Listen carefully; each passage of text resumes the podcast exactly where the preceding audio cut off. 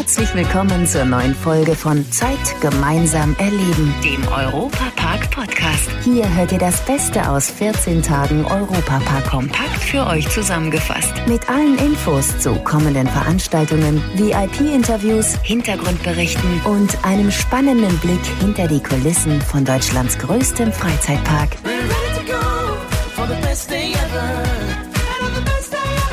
Hallo liebe Fans des Europapark, Matthias Drescher hier. Ich hoffe doch, der Osterhase hat euch in diesem Jahr was Schönes mitgebracht, sodass ihr jetzt noch Freude daran habt. So geht es auf jeden Fall vielen, die über Ostern hier in Rust waren. Exklusiv aus dem Europapark. Denn über Ostern gab es viele Osteraktionen hier im Europapark, die richtig gut besucht waren. Und Ostern ist ja auch die Zeit, in der man den Balkon, den Garten, die Terrasse oder was auch immer ihr daheim habt, bepflanzen soll. Das hat zumindest immer meine Oma gesagt. Und was Oma sagt, wird gemacht. Ja, ja, ja. Aber überlegt mal, ihr müsst einen so großen Freizeitpark wie den Europapark bepflanzen. Der hat keine drei Quadratmeter Fläche wie der eigene Balkon, sondern ganze 950.000. Logisch, dass es im besten Freizeitpark der Welt dafür eine eigene Gärtnerei gibt. Die Gärtner haben bereits 180.000 Frühlingspflanzen eingesetzt. Dafür hat das Team vor dem Saisonstart acht volle Tage gebraucht. Auch wenn jetzt alles grünt und blüht, Ausruhen ist trotzdem nicht angesagt. Es herrscht weiterhin Hochbetrieb, sagt Gärtnermeister Sebastian Elender. Unsere Wechselflorbeete, diese 180.000 Frühlingsblumen, die werden ausgetauscht durch Sommerflor. Das heißt, Mai geht's los, setzen wir 250.000 Sommerblumen. Die Stückzahl ist größer, weil wir im Sommer natürlich einiges noch an Balkonkäste hängen haben. Und die ganze mediterrane Kübelpflanze, das sind zweieinhalbtausend, die bei uns in der Gewächshäuser stehen, die bekommen eine Unterpflanzung. Das macht man dann eben im Sommer, deshalb ist die Stückzahl bei 250.000. Das heißt, in den nächsten Wochen sind die Gärtner damit im Park mehr als beschäftigt. Und sie freuen sich trotzdem, wenn sie angesprochen werden. Wir fangen morgens um sieben an mit Arbeiten. Wir schauen, dass wir dann morgens gleich diese groben Arbeiten durchführen. Wir selbst hier in der Gärtnerei sehen uns als eigene Attraktion im Park. Das heißt, wir sind schon auch gern im Park drin, wenn die Besucher da sind, weil natürlich immer wieder Feedback von der Gäste kommt, oh, was macht die Gärtnerei jetzt wieder, was sind das für Pflanzen, was wird umgestaltet, die sind da immer neugierig, deshalb sehen wir uns schon auch als Attraktion im Unternehmen. Über 200.000 Pflanzen werden noch in den nächsten Wochen im Europapark vom Gärtnerteam eingesetzt. 70 Personen arbeiten täglich daran, damit es im Europapark so schön blühend aussieht, wie ihr es kennt, gerade jetzt im Frühling.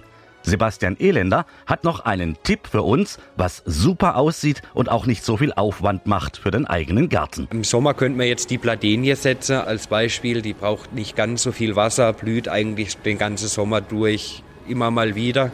Dann kann man einfach ein bisschen Wasser sparen, sich selber Arbeit sparen. Was ganz wichtig ist, egal was man setzt, wenn der Grund passt, also ich sage jetzt mal die Blumenerde, wenn die Blumenerden gut genug ist und wenn die passt, dann hat man auch das ganze Jahr Erfolg damit. Einige seiner Lieblingspflanzen hat er auch im Europapark gepflanzt. Also wenn ich jetzt zur Zufahrtsstraße entlang fahre, haben wir eine Glanznispelhecke, Fotinia auf Botanisch.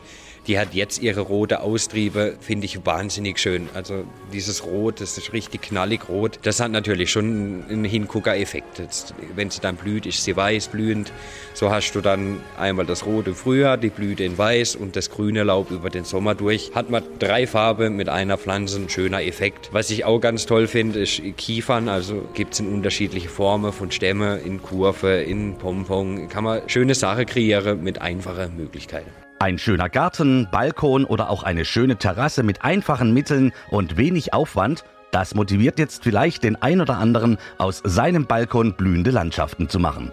Wenn ihr euch noch mehr Inspiration holen wollt, müsst ihr nicht mal in den Europapark reingehen. Auch außenrum und vor Rolantica oder auch in den Hotelanlagen ist es überall schön und kreativ bepflanzt. Europapark von A bis Z. Ja, und ein Mann, der sich im Moment noch nicht ganz mit Europapark von A bis Z auskennt, aber es bald soweit sein wird, den habe ich jetzt hier bei mir im Studio. Herzlich willkommen, Manuel Latini. Ja, hallo Matthias. Ich grüße dich. Ja, du bist hier der Neue im Zeit gemeinsam erleben Team und hast eine tolle Aufgabe jetzt bekommen, nämlich du darfst dich hier Tag ein, Tag aus mit dem Europapark beschäftigen, also sprich da arbeiten, wo andere Urlaub machen. Ja, das stimmt. Und äh, ich habe jetzt angefangen, Anfang April. Meine dritte Woche ist zu Ende und äh, ich kann dir sagen, ich habe einiges hier jetzt schon erlebt und ähm, das ist wirklich eine super Möglichkeit. Und ähm, ja. Ja, der Europapark ist eine riesige Spielwiese mit allem drum und dran. Europa liegt einem zu Füßen. Du selbst kommst aber hier aus der Ecke. Du bist gar nicht weit weg hier vom Europapark geboren. Ja, genau. Ich bin in Denzlingen aufgewachsen, in Freiburg geboren und ähm, habe auch hier in, Offen, also in Offenburg äh, gewohnt, habe dort studiert, Mediengestaltung und Produktion. Ähm, genau, und bin äh, dann wieder jetzt nach Freiburg gezogen und so hat mich das hier in der Region gehalten und dann habe ich die Möglichkeit gehabt, hier im besten Freizeitpark der Welt äh, einen Job zu kriegen. Ja, und als Podcaster hat man doch unheimlich viele Möglichkeiten. Einmal natürlich die Themen des Europapark reinzubringen, aber auf der anderen Seite einfach auch mal das, was einen persönlich interessiert, zu hinterfragen. Ja, das ist das Schöne. Also hier hat man wirklich so viele Anhaltspunkte, um spannende Themen zu bearbeiten. Das ist auch das, was ich liebe. Und dazu eben auch das eigene Interesse einfach auf eine coole, witzige Art und Weise mit einzubringen. Das heißt also, als Kind warst du bestimmt auch oft hier im Park, oder? Ja, natürlich. Also da war eigentlich standardmäßig einmal im Jahr äh, in Europapark zu gehen, mindestens. Und ähm, das war also für, also für mich als Kind immer das Größte. Und jetzt ist der Standard einmal am Tag in den Europapark gehen. Ne? Ja, genau. Also auch in meiner Pause mal hier durchzulaufen, das, also das hätte ich mir nie erträumen dürfen. Ja. Die Europapark-Podcasts, die sind ja sehr vielfältig und man kann sich da eigentlich auch ebenso als Podcaster richtig austoben. Ja, auf jeden Fall. Also ich habe jetzt in meinen ersten drei Wochen schon so viel erlebt. Auch speziell jetzt gestern, da war ein VIP von dem Julbi ähm, in Bezug auf Amber Blake, das neue Spiel. Also auch da einfach so viele tolle Leute kennengelernt, wo man spannende Themen erzählen kann. Ähm, also gerade die Themen rund um den Europapark kann man in den Podcast super behandeln, weil es einfach sehr spannend ist. Ja, und ich glaube auch, äh, es kommt nachher noch ein Beitrag mit den Rhein-Neckar-Löwen. Also man hat auch die Möglichkeit, mal einfach an, an Sportler ranzutreten, die ja sonst eigentlich man immer nur im Fernsehen sieht. Und das hast du jetzt auch mal live erleben können. Ne? Genau, ja. Also hier passiert eben immer sehr viel und dann bekommt man morgen auch mal den Anruf und sagt, ja, ähm, hier sind spannende Personen, da und da, geh mal hin, äh, sammle mal ein paar, paar, paar Stimmen ein, weil eben was Tolles passiert ist. Und in dem Fall der Pokalsieg und ähm, dann konnte man wirklich zwei der Helden des Spiels auch natürlich dort interviewen. Das klingt doch richtig spannend und gut. Und du bist noch recht jung, ja? Du bist äh, 26? Richtig. Und so als junger Kerl, wen würdest denn du am liebsten mal hier im Europapark begrüßen am Mikro? Also DJ Bobo zum Beispiel, den sehe ich jetzt gerade im Hintergrund, den würde ich eigentlich gerne auch mal sehen. Und der ist tatsächlich, habe ich mitbekommen, auch öfters mal im Park. Richtig, genau. Der kommt ja immer mal hierher, auch privat, so ganz inkognito, kriegt man gar nicht wirklich mit. Aber eben auch öffentlich, wenn es wieder an die neue Tournee geht. Immer der Tourneestart hier im Europapark, ne? Genau. Und äh, eben, vielleicht hast du die Chance, weil Ja. die Familie Mack ist ja auch gut mit ihm befreundet und ich bin mir ziemlich sicher, das geht schneller als du denkst. Ne? Ein kleiner Blick nach vorne in Sachen Podcasts Europapark. Was habt ihr so in Zukunft hier geplant? Also wir sind tatsächlich noch ein bisschen offen. Also ich würde jetzt gerne auffordern, wenn Hörer da sind, die Interesse haben, sich da zu beteiligen, zu sagen, das sind Themen, die würde ich gerne im Podcast hören, haben wir eine E-Mail-Adresse eingerichtet, podcast.europapark.de. Äh, da könnt ihr gerne mal ein paar Ideen reinschicken, was ihr denn auch Backstage aus dem Park gerne hören möchtet. Ähm, allgemein, aber natürlich auch wird es einen Podcast geben, wo vielleicht allgemeine Themen besprochen werden. Ähm, mit der Lisa Graf das ist auch eine neue ähm, Moderationskollegin, die dabei ist. Und ähm, genau, schickt doch gerne mal Ideen. Ich freue mich. Und somit habt ihr ganz einfach ab sofort die Möglichkeit, euch in die Themen rund um den besten Freizeitpark der Welt einzubringen. Das Europapark Gästebuch. Gästebuch. Nach dem Krimi hätte ich auch erstmal eine Pause gebraucht. Ich spreche von dem deutschen Handballpokal zwischen den Rhein-Neckar-Löwen aus Bruchsal und dem SC Magdeburg. Nach dem 31 zu 31 Unentschieden nach der Verlängerung ging es ja ins 7-Meter-Werfen. Und da setzten sich die Kraichgauer dann gegen den SC Magdeburg endgültig durch. Als Belohnung gab es eine Auszeit hier in Rust in der Wasserwelt Rolantica. David Späth ist Torwart bei den Löwen und kann es noch gar nicht so richtig begreifen, was da an diesem Sonntag passiert ist. Es ist schwierig. Also wir sind ja eine Dreierkonstellation und da ist die Spielzeit immer ein bisschen schwierig verteilt. Aber ich bin dann reingekommen für den letzten sieben Meter in der regulären Zeit, konnte ihn dann abwehren und so sind wir dann in die Verlängerung, habe eine gute Leistung gemacht. Das ist schwer in Worte zu fassen, weil das ist unfassbar. Davon träumt man als Kind, deswegen fängt man, glaube ich, auch diese Sportart an. Und äh, dass es dann wirklich so geskriptet läuft, hätte man nicht gedacht. Und äh, überglücklich natürlich, ja.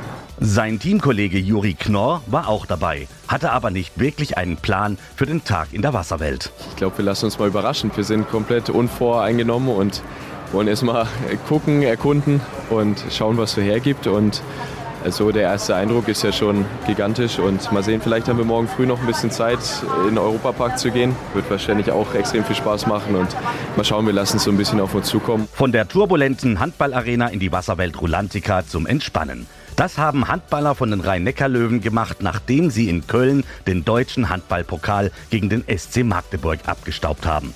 Ja, in der Tat, es war ein richtiger Krimi. Erst in die Verlängerung gerettet durch einen gehaltenen 7 Meter und dann im 7 Meter Werfen gewonnen. Beide Male wurde der Strafwurf von David Spät gehalten. Er ist eigentlich der dritte Torwart und erst 20 Jahre alt. Von dem Spiel selbst konnte er nun einiges mitnehmen. Auf jeden Fall das ganze Wochenende hat mich, glaube ich, geprägt. Äh, diese Emotion und dieses äh, Auf und Ab, wie ein Handballspiel verlaufen kann. Vor allem nach, ich bin nach einer schweren Verletzung zurückgekommen, einem Kreuzbandriss. Und ich glaube, da sind genau solche Momente da, die einen pushen, auch wenn mal dann wieder eine schwere Zeit kommen wird. Und Juri Knorr verrät uns jetzt, was im Bus so alles abging auf der Rückfahrt von Köln nach Bruchsal. Wir haben schon gut gefeiert, äh, gerade die Rückfahrt ähm, aus Köln, dann Richtung Mannheim war ja, feuchtfröhlich, nein Spaß, aber wir haben das gut gefeiert und ja, gestern kam schon so der ein oder andere Moment, wo man so ein bisschen realisieren konnte, was eigentlich passiert ist, aber ich glaube, das wird auch noch ein paar, paar Tage, paar Wochen dauern, weil es war wirklich schon was Besonderes für uns gerade als junge Spieler und generell aber, glaube ich, auch für den Verein. Ja, da ist die Wasserwelt Rolantica natürlich die perfekte Belohnung nach den Strapazen. David Späth war von der nordischen Kulisse in der Wasserwelt mehr als beeindruckt. Das Kind kommt aus einem raus, man sieht nur diese Rutschen und das erste, an was ich gedacht habe, ist, welche ich als erstes benutzen werde. Das geht mit Sicherheit vielen so. Die Handballer von den Rhein-Neckar-Löwen haben sich nach dem Pokalsieg einen Tag in der Wasserwelt Rolantica gegönnt. Und wie ich euch kenne, habt ihr das bestimmt auch demnächst auf dem Plan. Wir freuen uns auf euch.